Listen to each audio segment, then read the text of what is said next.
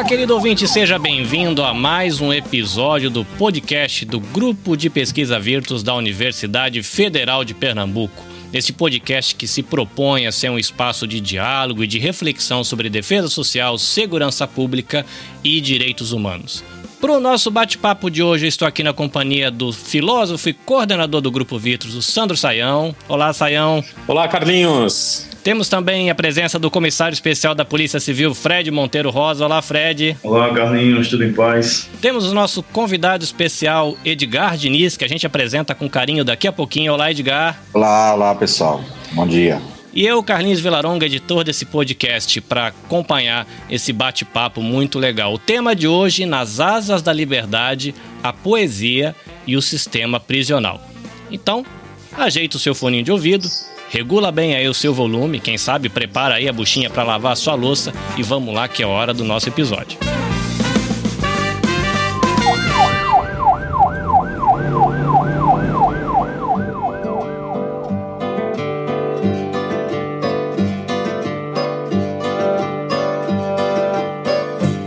Para a gente começar esse bate-papo, eu acho que é muito importante para os nossos ouvintes a gente apresentar o nosso convidado. Então, por favor, as honras da casa. Pois é, uma alegria estar recebendo Edgar, Edgar, professor Edgar Diniz, que está aí conosco, poeta. Acho que ele vai falar bastante sobre o seu trabalho, vai dar para a gente compreender bem o que vem desenvolvendo junto ao sistema prisional. E escritor, vem trabalhando com uma questão muito interessante, que é aproximando os reeducandos do trabalho da poesia, principalmente da poesia na forma de cordel. Então, Edgar, se tu puder dar uma uma situada na gente no que vem no teu trabalho, como é que tu chegou ao sistema prisional, como é que foi isso, como é que foi esse contato aí com o pessoal que está em restrição de liberdade, né? E como é que vem uhum. sendo esse trabalho e o que que tu tá, o que que tu pode nos trazer de bom aí? Vamos lá, então, como sou poeta e educador, como sou poeta, vamos começar logo com o verso, né? Então, vou me apresentar dizendo assim: para os versos que eu falo, eu peço atenção, pois falo da paz, do amor que conduz, deixados por ele, o Mestre Jesus, seguindo eu tento cumprir a lição. Viver cada dia é minha missão, tentando aprender para poder ensinar. De Patos eu sou e me chamo Edgar, carrego também no meu nome Diniz, eu canto os meus versos assim, sou feliz nos dez de galope na beira do mar. Eu vim para educar, esse é meu papel, cumprir a tarefa que eu vim para cumprir. Eu sei do caminho que devo seguir, projeto de vida educando em cordel. O bem é o irmão, é o tesouro fiel, e quando partir é o que quero levar. No céu, no sorriso, mãe encontrar, dizer que ela foi o meu anjo, meu guia, voltar outra vez para fazer poesia nos dez de galope na beira do mar. Então vamos ah, começar logo com poesia, né? Maravilha.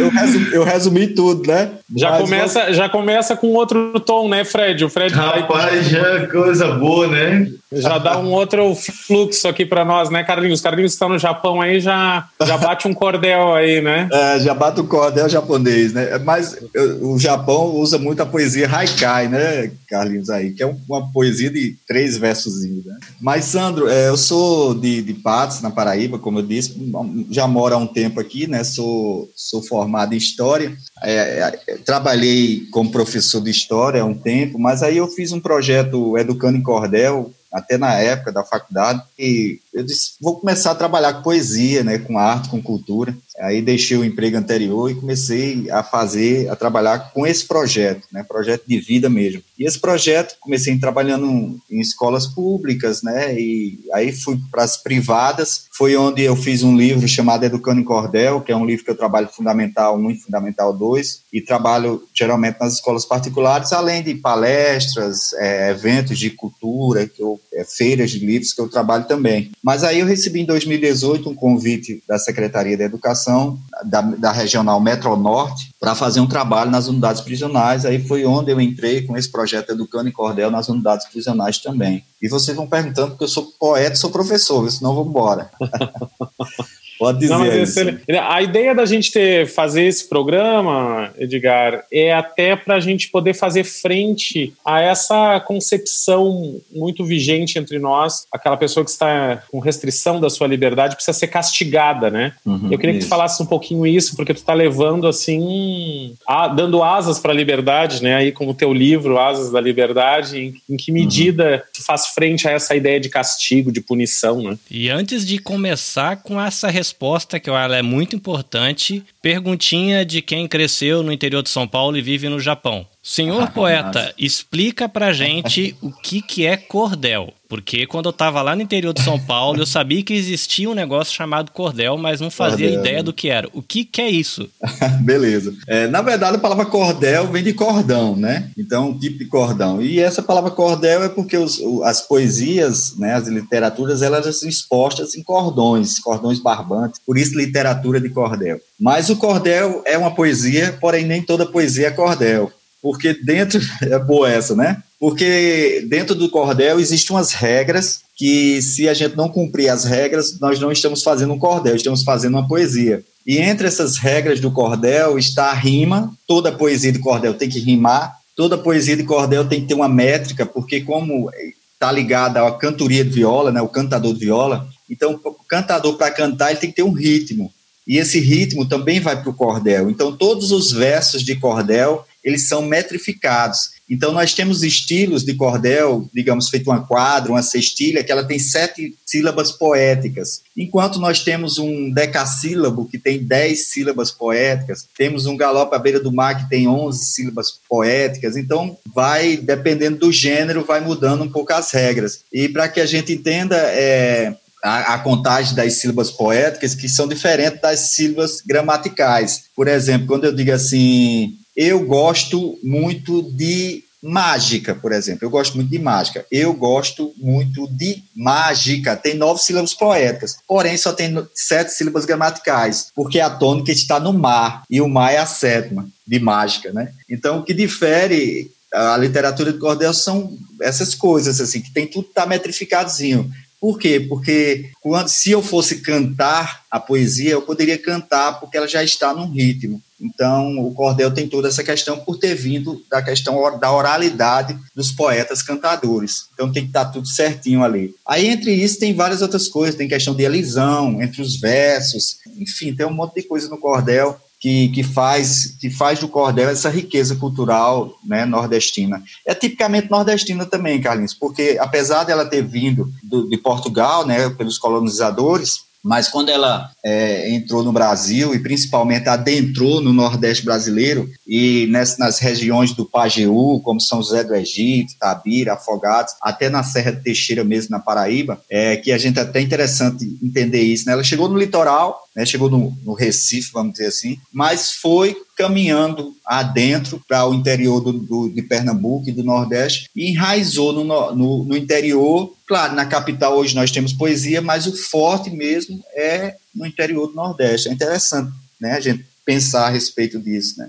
O forte é o sertão, né, né, Edgar? É, é ali aquela parte do Pajeú, como você disse, é coisa linda, né? Você chega ali em São José do Egito, em cada esquina tem um, um poeta restando é. um cordel e tal. É, é, muito, é. muito legal, é muito bonito. Aí fica a luta lá. Um diz que é um berço, o outro diz que é onde nasceu, né? Cada um fica dizendo onde é que a poesia tá. Mas o mais interessante disso tudo também é na Serra Teixeira, na Paraíba, que diz que é onde iniciou a poesia popular, né? Se você nunca for na Paraíba, a Serra Teixeira fica depois de Patos, de onde eu sou, fica lá em cima da serra mesmo. Aí você diz, mas pai, como é que a poesia popular nasceu aqui, né? Interessante demais. Mas a gente sabe que também foi pessoal que saiu adentrando, né, pelo pelo Nordeste para povoar e saiu levando poesia. E eu acho que essa questão da poesia estar tá no interior também é a questão do homem do sertão, a simplicidade dele e não ter muitas coisas. Né? Então ele se ad, adquiria a poesia para si para poder falar das dificuldades, né? Do, enfim, do, do contexto do, do, sertanejo mesmo, né? Bom, é legal que estou tendo uma aula sobre cordel aqui, aí quando eu for tomar um café com vocês aí, é, pelo Nossa, menos eu vou saber o que é cordel quando eu ver o cordelzinho pendurado lá nas cordinhas das praças. Mas uma coisa que eu percebo que você recitando a poesia e contando a história é que isso é muito bonito. É muita beleza, uhum. né? A cultura produzindo beleza. Mas a gente tem na sociedade também a sociedade produzindo feiura, e essa feiura se expressa uhum. na violência, se expressa no assassinato, se expressa no roubo, uhum. e é por isso que a gente tem toda a questão do sistema prisional. E aí a gente resgata a pergunta que o Sandro fez lá no comecinho, eu acabei interrompendo, como é que essas duas, essas duas realidades se tocam, né? Porque já a gente pensa é. como sociedade que se a pessoa está lá dentro do sistema prisional é para ser castigado, fez uma coisa feia e vai lá curtir sua feiura sozinho. E agora você está levando beleza para dentro desse contexto. Como é que é esse encontro dessas duas realidades? Eu acho que se nós vivenciássemos a poesia desde cedo, nós não precisaríamos estar nas unidades prisionais. A poesia com a educação, né? Por que a poesia? Porque a poesia tem a sensibilidade, tem a reflexão, tem a filosofia. Então, quando a gente começa a escrever poesia, a gente começa a ver o mundo de outra forma. Quando começamos a ver o mundo de outra forma, nós começamos a exercitar na gente coisas como empatia, sensibilidade, como falei, caridade, algumas coisas né, que está dentro desse contexto da arte em si, né, você olhar o mundo com outros olhares. Quando a gente entra numa, numa unidade prisional, aí tem esse choque, né? Essas pessoas que estão na unidade prisional, eu quase não vou encontrar, digamos, um poeta no contexto de, de raiz que vivenciou isso, e sim alguém que escutou poesia, fez algumas poesias, talvez, mas não que venha de um berço de poetas, por exemplo, né? Vai ser um pouco difícil encontrar, não quer dizer que eu não encontro, mas vai ser difícil encontrar. Mas é, o interessante de tudo isso é justamente quando eu entro, o não julgamento do que eles fizeram, não importa o que eles fizeram. Mas claro que importa o que eles vão fazer depois que eles saírem de lá. Por isso que eu, eu entro com a poesia, para que eu possa transformar um pouco a vida deles, principalmente quando eles se tornam escritores. Então, a, a autoestima né, sobe mesmo, né, porque você tem seu nome num livro. Então, isso é muito interessante a gente fazer isso. E tem um, um poeta, eu não lembro agora se é Manuel Chudu, sobre essa questão do julgamento. Um dia ele estava numa cantoria de viola e o cara deu um, um mote para ele. Para quem não sabe o que é mote, está nos ouvindo e não sabe o que é mote, mote são dois versos que o apresentador dá para que você faça uma décima, né? Faça oito versos e complete com essas duas, completando uma décima. E o cara deu um, mote para Manuel Chudu dizendo assim: um é, porém não parece, outro parece não é. Vê que mote, né? E ele tem que fazer uma sequência de rima. Aí o poeta Manuel Chudu disse assim: é, vê-se um sujeito ladrão que tem um porte bonito, outro com um porte esquisito, mas que tem bom coração. Vê-se um padre em seu sermão pregando Deus sem ter fé, e um bebo no cabaré, a Jesus fazendo prece. Um é, porém não parece, outro parece não é, né? Isso é grande demais, é o poeta Maravilha. popular. Muito bom, muito bom. E o, o poeta cantador é um poeta repentista, então ele faz o verso na hora, então ele fez esse verso na hora, né? Porque isso é uma realidade, a gente, às vezes a gente se liga muito no estereótipo da pessoa, né? E às vezes um é, porém não parece, e outro parece não é, né? Então isso é maravilhoso é, demais. Então é justamente isso, é você entrar, não julgar e fazer um trabalho. Claro que dentro desse trabalho existe todo um contexto que você vai conversando, né, vai interagindo com as pessoas e vai criando, digamos assim, um apego, né, por, por, várias questões. Mas é sempre de passar um trabalho com poesia que eles melhorem no contexto de reeducação mesmo, entendeu? Muito bom. E, e, falar com falar com o Edgar tá batendo uma saudade danada aqui de, de, de visitar o sertão, de ouvir, sertão, de ouvir as né, poesias. É muito bom, Edgar.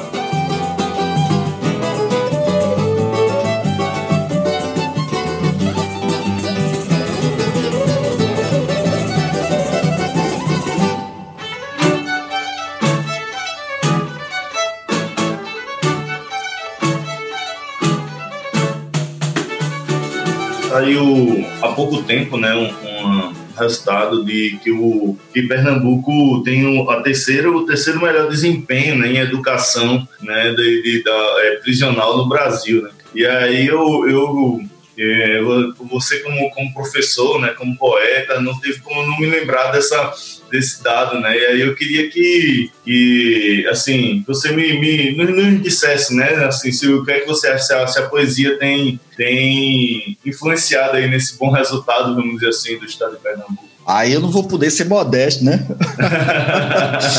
Dizer que a poesia está influenciando para tudo isso. Mas é, são vários, várias coisas dentro de uma coisa maior, né? Claro que a poesia influencia para isso, claro que os profissionais que estão nas escolas, que a gente sabe que não é fácil, é, e, e, estão lá educando esses, esses adultos, é, é importantíssimo. Todas as escolas das unidades prisionais, pra, é, para esclarecer, eu faço esse trabalho nas escolas das unidades prisionais. Então, todas as escolas que eu vou fazer o trabalho como professor, eu recebo um apoio muito grande dos professores e diretores, e isso contribui para que, que a gente possa fortalecer. Às vezes, recebo um convite de uma, de uma, de uma é, que a gente chama as regionais, que mesmo que não seja minha regional, mas eu recebo convite de outras e vou lá fazer um trabalho também, sou bem, muito bem recebido, tanto pelos reeducandos, professores. Então, tudo isso contribui para que, que aconteça alguma coisa e para que isso fortaleça. Agora, claro, no nosso secretário, é, o secretário de Educação é um secretário que atua, né, que tem boa atuação, isso é importante a gente dizer, né, que diante de todas as dificuldades que todos os estados têm, a gente consegue fazer um trabalho. Então, o Fred é um, uma pessoa que, que que contribui muito para isso. Claro que o meu gestor, que hoje é Saulo, que o anterior foi Gletos, também tem uma contribuição, mas nós precisamos de todas essas pessoas para fazer esse índice aumentar. E eu acho que o trabalho, quando eu chego na unidade prisional, vou falar com o professor e eu vejo o brilho nos olhos dele, deles de estar tá ensinando com prazer, com amor, isso é importante demais para que tenha esse crescimento. E Edgar, como é que reverbera a questão da poesia lá dentro? Eles produzem, eles leem, eles têm uhum. uma boa acolhida. Claro que é uma coisa da questão cultural também, né? Que é uhum. muito próxima pelo, pela arte cordel, como o Fred estava se lembrando do sertão e lembrando da cultura daqui. Eu já sou gaúcho, então eu já não tenho essa conexão, mas eu creio que os reeducandos daqui do sistema prisional, isso deve reverberar muito entre eles, né? Deve bater muita saudade. Como é que é isso?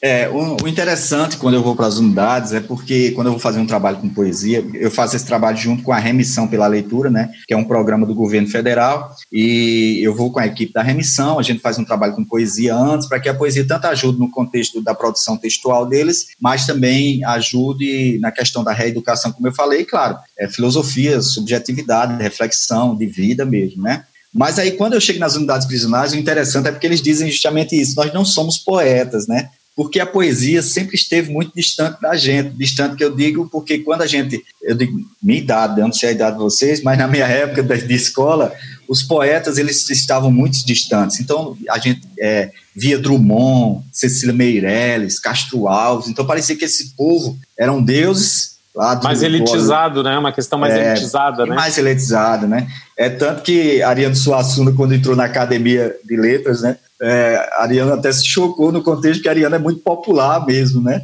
Então, mas isso é interessante. Aí quando entramos lá na, nas, nas, nas escolas das unidades prisionais, então eles dizem assim, poxa, mas eu não sou poeta. Então é quando a gente fala dos poetas populares, que a maioria até eram analfabetos, né? Então, como é que uma pessoa pode dizer um verso maravilhoso e não saber escrever? Só para vocês terem uma ideia, um dia tinha uma cantoria de viola e estava um poeta chamado Zé Cardoso com um poeta chamado Sebastião Dias. E Sebastião Dias é um homem mais culto. E Sebastião Dias chegou para Zé Cardoso e chamou Zé Cardoso de analfabeto na hora lá do, da cantoria, né? Do, aí Zé Cardoso disse assim: Aprendi a cantar sem professor, com a graça de Deus eu sou completo. Você vem me chamar de analfabeto exibindo o diploma de doutor. No congresso que eu for competidor, eu vou dar em você 10 a 0. Bastião, eu vou ser muito sincero. Se eu deixar de cantar, não sou feliz. Ser poeta, eu sou porque Deus quis. Ser doutor, eu não sou porque não quero. Vê que maravilha, né?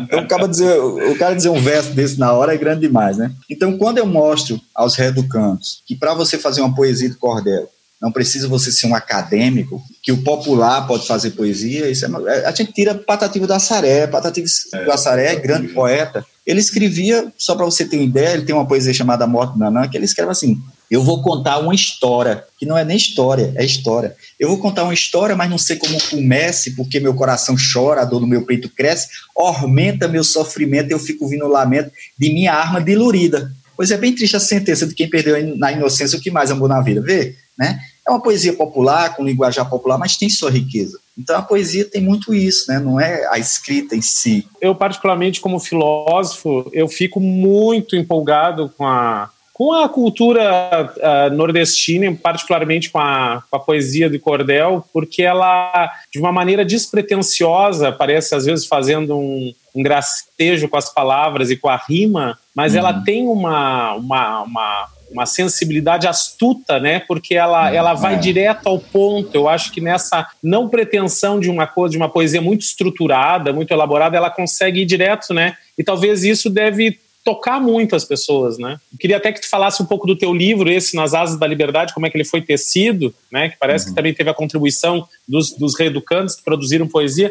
Como é que é isso, assim, como é que isso toca o coração das pessoas, né? Pronto, esse livro é, Nas Asas da Liberdade, ele, materialmente falando, é um livro, mas vou falar com a pessoa certa que é santo, filósofo, mas filosoficamente falando, existe várias coisas dentro dele, né? Então, quando eu entrego esse livro para um reeducando, esse livro, eu queria até falar aqui, nós tivemos o apoio da Secretaria da Educação, das séries, né, que é a Secretaria de Ressocialização, mas também tivemos o apoio do Porto Social daqui do Recife, tivemos o apoio também do curso Fernanda Pessoa, para que a gente pudesse produzir e entregar um livro desse para cada reeducando. E o interessante desse livro é que quando eu entrego para um reeducando, e ele abre o livro e vê o nome dele lá escrito, então os olhinhos brilham, né? Como diz o Matuto, os olhinhos brilham. E quando os olhinhos brilham, é dizendo assim, poxa, diante de tudo que eu estou passando, né, diante dos erros, ninguém está dizendo que é inocente, mas dos erros cometidos. Eu tenho a oportunidade hoje de ter meu nome em um livro, né? É, isso, é, isso é maravilhoso demais. E dentro de tudo isso está o que eu falei anteriormente, a questão do conhecimento, que eu acho maravilhoso demais. Eu fiz um trabalho numa unidade prisional, eu posso declamar um verso de um desses caras só para explicar? Pode tudo, aqui você que manda. A gente só tá. eu tô muito feliz com esse episódio e eu vou dizer por quê, porque pode ser que a pessoa ouça esse episódio aqui no ano de 2050. Mas a gente tá gravando esse episódio em meio à pandemia do, da Covid-19. Né? O Japão, essa semana, ele tá retomando a, a vida normal, mas no Brasil a gente está numa situação bem complicada ainda em relação à Covid-19.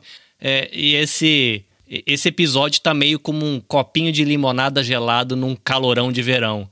A gente tem que chorar com quem está perdendo os seus queridos, mas nesse episódio a gente está trazendo um pouco de sorriso, um pouco de poesia. Cara, eu estou muito feliz com esse episódio, porque parece um pouco de refresco para a alma nesse tempo que a gente está vivendo que está tão seco, né? Tão ressequido, né?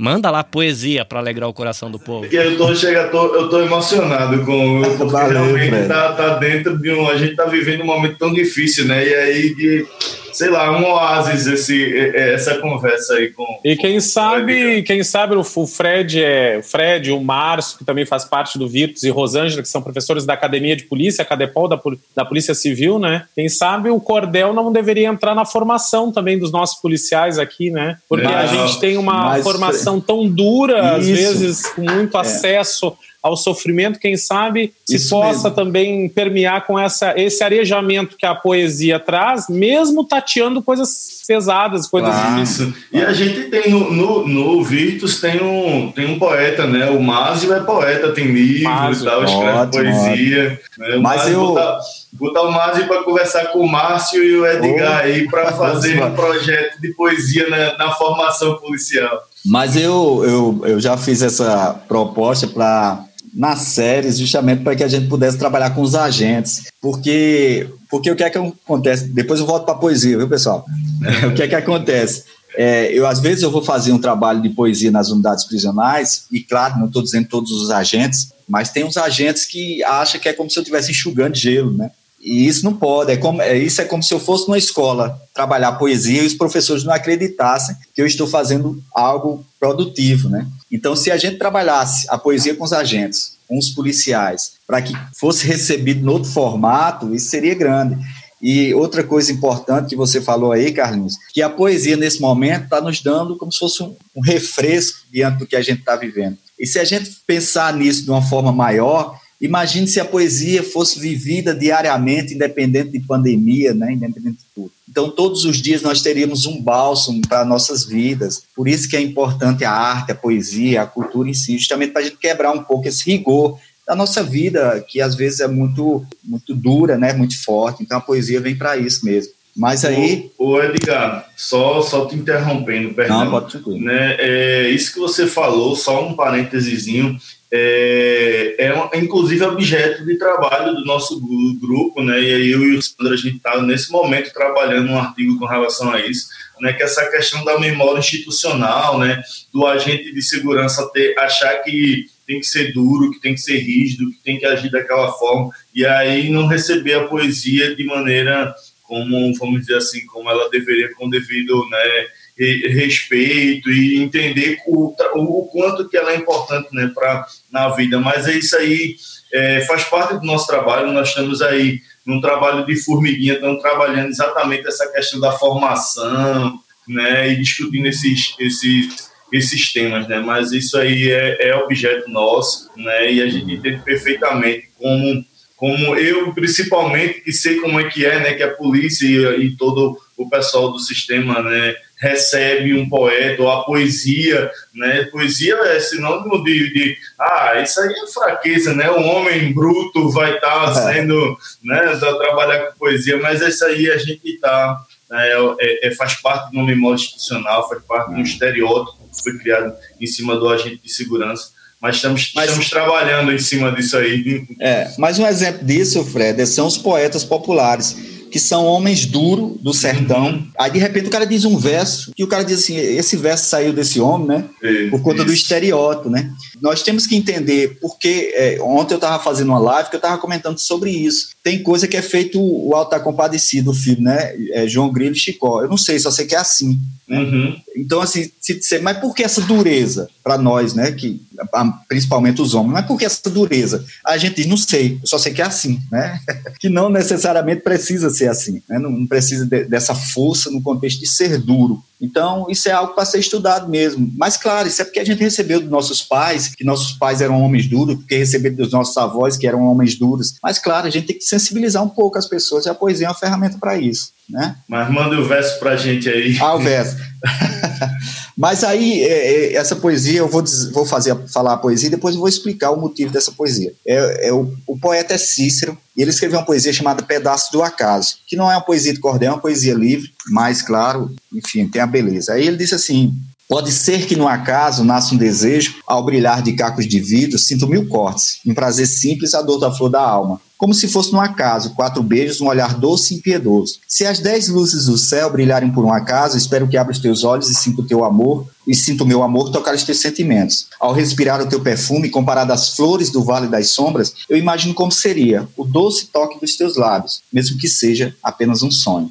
Grande demais nessa poesia. Né? Ah, que lindo, maravilhoso. Lindo demais. Linda, quando, esse, linda, linda. quando esse cara disse essa poesia. Ô, Edgar, depois eu queria que tu pudesse ler uma poesia dos Reeducandos. Não, essa é do Reeducando. Ah, essa é do Reeducando? É, Olha é, que maravilha. Agora eu, vou, maravilhoso. agora eu vou te explicar. Que maravilhoso, olha isso. Agora eu vou te, te explicar o lado filosófico de tudo isso. Aí quando ele disse essa poesia, esse poeta, ele é do HCTP. O que é o HCTP? É o presídio que é um uhum. hospital psiquiátrico é lá de Itamaracá. então, esse cara, no, no linguajar do Matuto, ele é doidinho.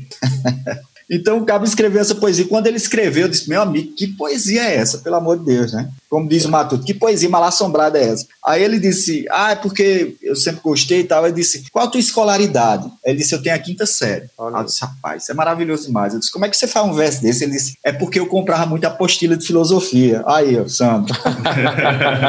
que maravilha Aí, conectar isso com aquilo, com aquela outra que tu tinhas falado que parece, mas não é. Como é que mas não é, né? Mas não é então, é completamente des, desmistifica, né? Esses monstros criados, porque eu, eu me lembro aqui do, do daquela da, do Mia Couto quando ele fala dos nossos medos, dos nossos monstros, aprendemos a ter o a, a, antes de saber de qualquer coisa a gente aprendeu a ter medo, né? A ter medo uhum. dos monstros. É. Então é, esses é, a gente vê as pessoas como grandes monstros que devem, devem ser eliminados sem reconhecer as outras faces da condição humana, sem reconhecer a possibilidade do erro e a possibilidade que elas podem também visitar essa outra face e habitar numa outra face, assim como nós mesmos podemos habitar na nossa face perversa. Porque uhum. a gente acha assim que nós somos os seres, a gente divide os seres bons e os seres ruins, né? Os homens de bem e os homens é. de não de bem, sem saber que a gente também pode para nossa face perversa, para nosso lado sombrio, para nossa face pior, né? Então, uhum. até se a gente ligar a TV hoje, os homens de bem, a gente anda meio,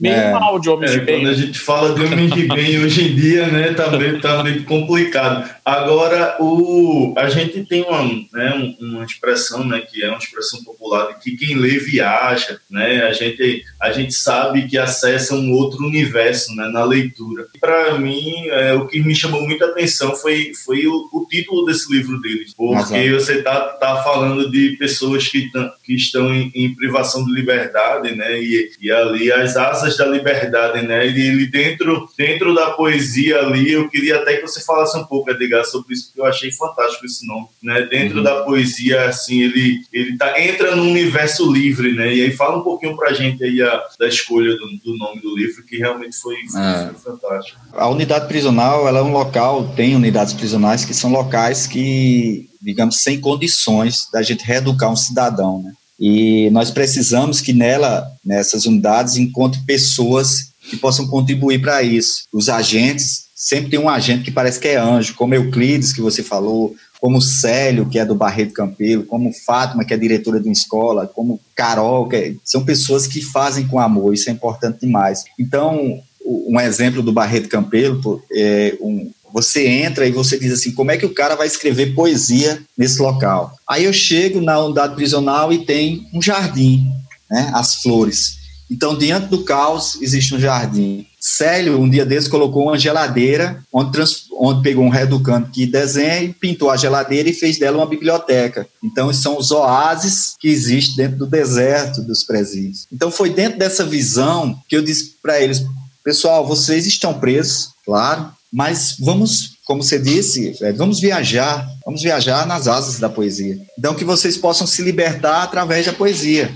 Então, foi por isso que surgiu esse título, Nas Asas da Liberdade, né? que eu ia botar até nas asas da poesia, achei muito. Não, botar nas asas da liberdade, que a gente possa voar nessas asas, que pode ser a poesia, pode ser a, é, a saudade. Eles falam muito de saudades na poesia, falam muito de liberdade na poesia. Então, é, veio desse sentido mesmo, da gente viajar por cima desse mundo. E, claro, também a visão de que eles possam ser vistos lá fora no outro formato, né? Ah, dentro desses muros só tem bandido, mas que a sociedade possa ver no outro formato. Uma, uma vez eu fui para um evento e um, um deles for, foi receber, ele fez uma redação maravilhosa, ele foi receber, receber um prêmio da secretaria pela redação que ele fez. E ele recebeu lá e disse: Eu sou um criminoso porque eu cometi um crime mas eu não sou um bandido. Achei muito interessante essa, essa, essa fala dele. Não é um criminoso porque cometeu um crime, por isso está pagando, mas não é um bandido no sentido de que existia uma recuperação dentro dele. Né? Então, é, isso é muito interessante. Então, esse livro, Nas Asas da Liberdade, foi justamente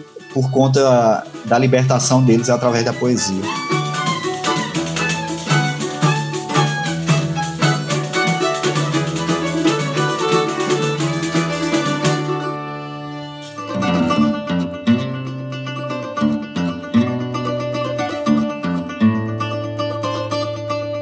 Japão é, a gente está alguns meses à frente né, na questão das estações, né? Vocês estão aí outono, eu imagino, e a gente está aqui vivendo a primavera. E eu trabalho numa fábrica, num, num, barracão. O barracão é todo de concreto e na, no final do barracão começa o asfalto e tem uma emenda. Como estamos em primavera, então assim, as flores estão em todos os cantos e a chuva também está em todos os cantos. Então chove aqui, chove depois, um pouquinho mais. Há uma semana atrás, mais ou menos, saiu dois filetinhos de mato para fora de uma rachadura entre o asfalto e o concreto. E eu passo com a empilhadeira do lado desse filetinho. É, é um filetinho onde a empilhadeira não passa, mas é só um, um risquinho. E sai uma folhinha, saiu duas folhinhas. Eu fui, cada dia que eu chego lá nessa folhinha, ela foi abrindo, virou uma ilhazinha verde no meio do concreto com asfalto. Depois brotou um, um botãozinho, esse botãozinho floriu, no outro dia eram dois botãozinhos floridos. Hoje já são acho que uns três ou quatro e com duas, três espiguinhas do lado.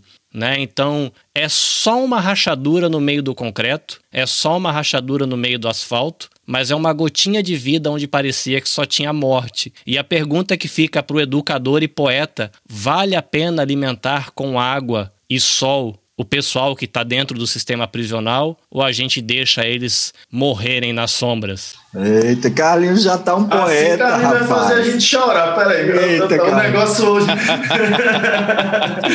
Carlinhos, Sem esquecer. Carlinhos mostrando aí os, os, os talentos dele, tá vendo? É, Carlinhos, é, muitas vezes a gente diz assim, eu não sou poeta, mas você trabalhar numa empilhadeira e ver um, uma, um, uma cena dessa e reparar uma cena dessa, você é, é poeta, né? O broto nascendo no concreto, né? A vida nascendo no concreto, isso é quase uma poesia que você nos disse, assim. Então, todos nós temos um pouquinho de poeta dentro da gente, né? Só precisa justamente de a gente, como diz o Matuta, aguar, semear um pouco a, a poesia. O poeta que eu citei, Manuel Chudu, ele tem uma é, eu acho que foi dele, me perdoe se não for, mas é, uma vez ele estava com um pessoal assim, aí disseram a ele: Você faz poesia com tudo? Ele disse: Faço poesia com tudo. Aí disseram: Tá vendo aquelas formigas ali no chão? Faz uma poesia com as formigas. Aí ele disse assim: Admiro sem formigas uma folha carregando. 60 puxa na frente e 20 atrás empurrando. E as 20 que vão em cima pensam que estão ajudando.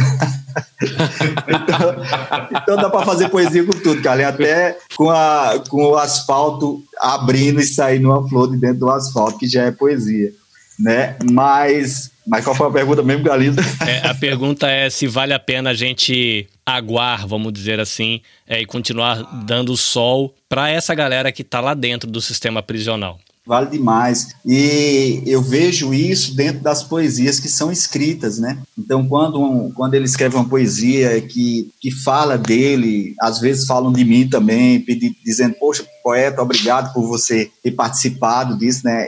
Recentemente eu fiz um trabalho na, deixa eu ver se eu acho aqui, eu fiz um trabalho Deixa eu ver qual foi, na Barreto, no Barreto Campeiro. Aí, vê que interessante, um amigo faleceu há um tempo, e ele, quando antes dele partir, ele deixou com a esposa dele uns livros e disse: Ó, oh, entrega para Edgar, para Edgar entregar nas unidades prisionais esses livros. Egberto, grande amigo, partiu. Aí eu levei os livros para as unidades prisionais e expliquei para eles que tinha sido doação de um amigo que tinha partido. Aí eles escreveram uma poesia, vou dizer aqui para vocês. Eles disseram assim: Em um dia como esse, sentimos grande emoção com a nobreza do projeto que ajuda na remissão, recebendo o resultado do trabalho em nossas mãos. E estamos aqui hoje olhando para o papel. Escrevemos eles ontem, estes versos de cordel. No embalo da emoção, compomos texto fiel. Focando a realidade de nossa situação, houve alguém preocupado com nossa educação, um anônimo amigável, nos doou sua coleção. Aí ele diz o nome dos, dos reeducandos. Né? Orlando, Danilo, Rogério, Riale e Manuel perseveraram para eles, nós tiramos o chapéu, o doador foi embora, mas por nós torce no céu que nesse Bom. dia de hoje você possa se animar, pois aqui nesse espaço você tem o seu lugar. Os livros ajudarão você mesmo a se ajudar. Vê que maravilha, né? Os livros ajudarão você mesmo a se ajudar. Aí diz assim: o poeta Edgar, que é um grande professor, veio para essa escola com um projeto inovador, Oficina de Cordel, foi ele que nos guiou. Quando a gente lê uma poesia dessa, que eu transformei em folheto de cordel, sempre transformo folheto de cordel para entregar a eles, aí está a resposta do que você está dizendo. Vale a pena demais, né? Porque eles estão colocando toda a sensibilidade diante do que Fred falou, a dureza de onde eles vieram, que tinham que ser duros, que tinham que ser fortes, por isso que eles estão onde estão, por conta do que aprendeu. É nosso trabalho como professor, como educador, mostrar outro lado da vida, outro formato do que é ser homem, né? Porque estamos acabando com essa imagem de que ser homem é ser um ser bruto, né? Então essa imagem está se acabando, então o homem homem pode dar umas flores, né? O homem pode escutar uma bela música, ler um livro, escrever uma poesia, que essa sensibilidade não torna, não torna diferente, enfim, são várias reflexões, mas é um pouco isso aí, cara.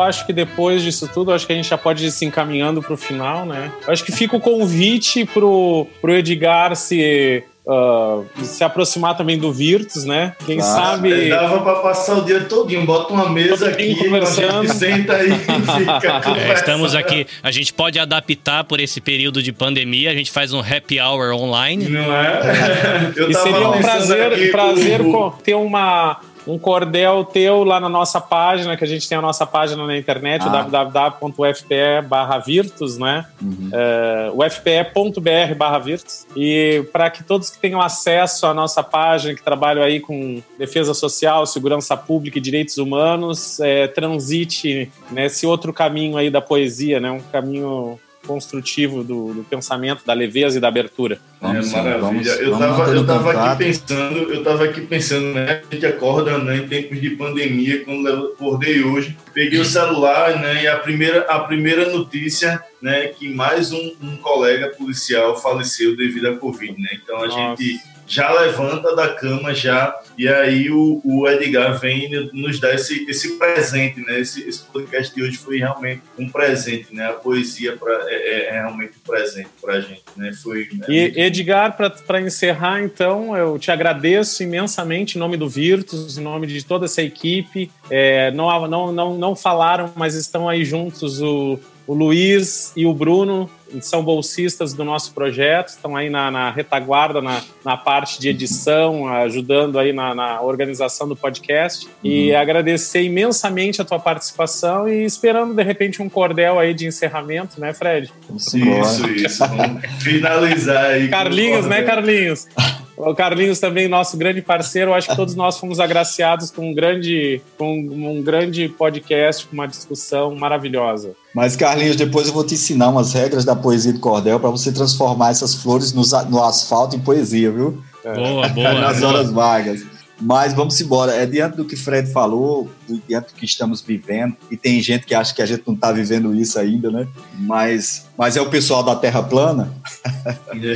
é, então, mas nós estamos vivendo uma pandemia é, e eu fiz uma poesia chamada Estudo Vai Passar. Eu queria deixar para vocês essa reflexão, onde eu digo assim: diante dessa tragédia que faz o mundo chorar, na luta contra o corona que teme nos machucar, levante sempre a cabeça, de modo algum se esmoreça, isso tudo vai passar. Momento extraordinário estamos a vivenciar, onde um vírus invisível nos põe a se ajoelhar. O mundo fica temendo e os anjos assim dizendo: Isso tudo vai passar. Nem tudo é somente trevas, a dor vem nos ensinar que a terra, esse ser vivo, precisava respirar. A natureza agradece e a vida clamando em preces, tudo vai passar. Conjuguemos o amor, aprendamos a amar o egoísmo que há em nós não precisa em nós morar. Vamos dividir o pão e pedir em oração, isso tudo vai passar. Nesse momento fraterno, pratique a ação de ajudar. Vibremos por cada irmão, não é hora de se abraçar. Façamos a caridade, é o fim da desigualdade, isso tudo vai passar. Dor, lágrimas, sofrimentos, temos que vivenciar. É a reforma necessária para o mundo se curar. Tenhamos fé em Jesus, não lamento pela cruz, isso tudo vai passar. Fique em casa, obedeça. É tempo de se encontrar. Cuide de sua família. A hora é de se ajustar. Apague qualquer rancor. Acenda a chama do amor. Isso tudo vai passar. Pois quanto tempo de ausência ficamos do nosso lar? Enxergue o que já não via. Pare para observar. Brinque e volte a ser menino. Refaça seu destino. Isso tudo vai passar. Quanta desumanidade estamos a enxergar. O preço da economia o idoso tem que pagar. Respeitemos sua lida. Dinheiro não compra vida. Isso tudo vai passar. A neva da ignorância o vento faz dissipar, que possamos aprender para poder ensinar. Que se vá a pandemia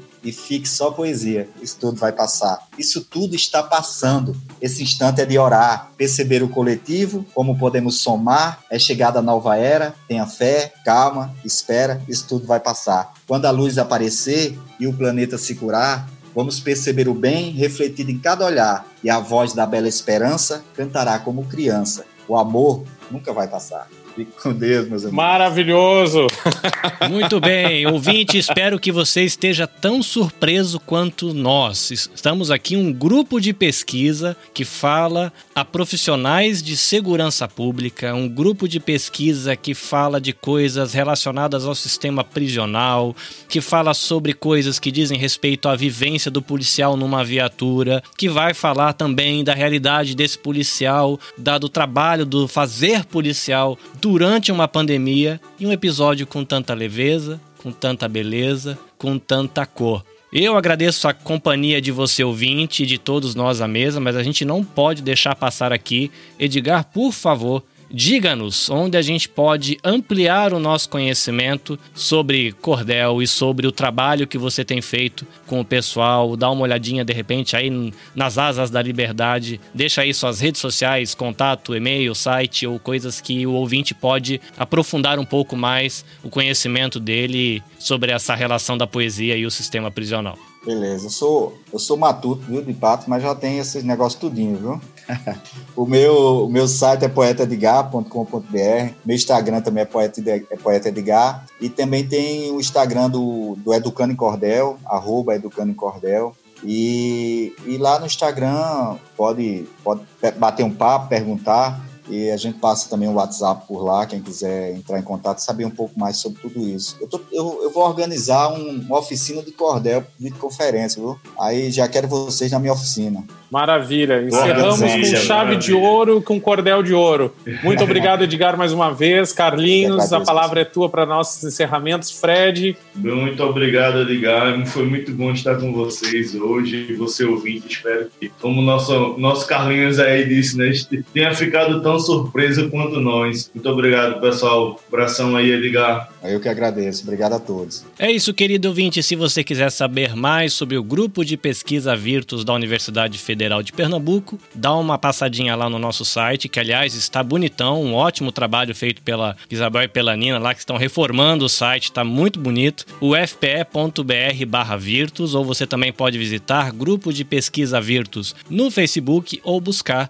Grupo de Pesquisa Virtus no Instagram. Mais uma vez, agradecimentos ao Luiz, ao Bruno, né? São a equipe dos bastidores aqui. Temos também um belo trabalho feito pela Isabel e pela Nina que estão lá fazendo as artes dos episódios, está muito legal. E um agradecimento à Pró-Reitoria de Extensão da Universidade Federal de Pernambuco, que apoia esse projeto. Muito bem, sem eles nada disso estaria acontecendo. Muito bem, isso é ótimo. É isso, ouvinte, foi bom ter você por aqui. A gente espera você no próximo episódio. Até a próxima.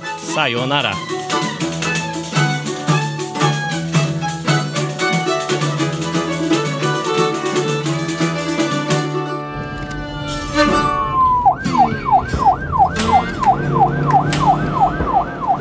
Podcast é uma iniciativa do Grupo de Pesquisa Virtus da Universidade Federal de Pernambuco e tem o apoio da Pró-Reitoria de Extensão e Cultura da Universidade Federal de Pernambuco.